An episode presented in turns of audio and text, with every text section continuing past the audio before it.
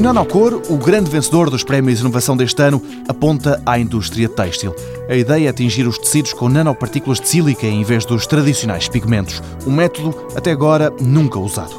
Para dar cor, por exemplo, às roupas de algodão, a indústria têxtil usa corantes reativos, uma solução que apresenta problemas, nomeadamente ambientais.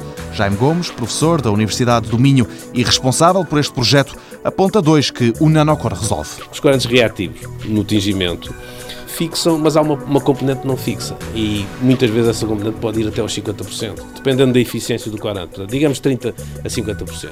E esses 50% é evidente que vão para o efluente, não é?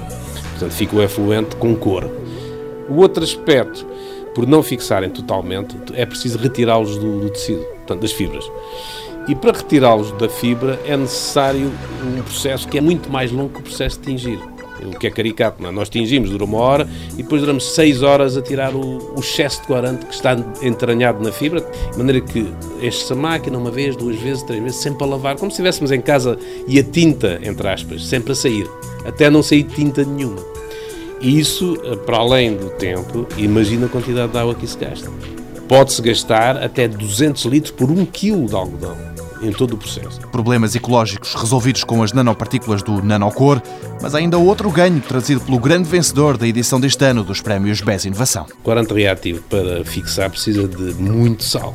Portanto, para você ter uma ideia, se você tiver um tecido com 100 gramas, precisa de 50 gramas de sal.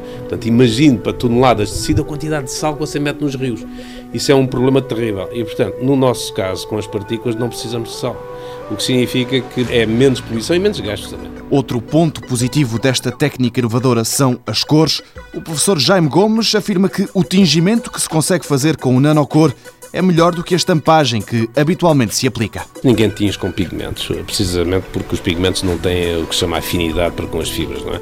O que se faz é estampa-se com pigmentos, a estamparia é com pigmentos.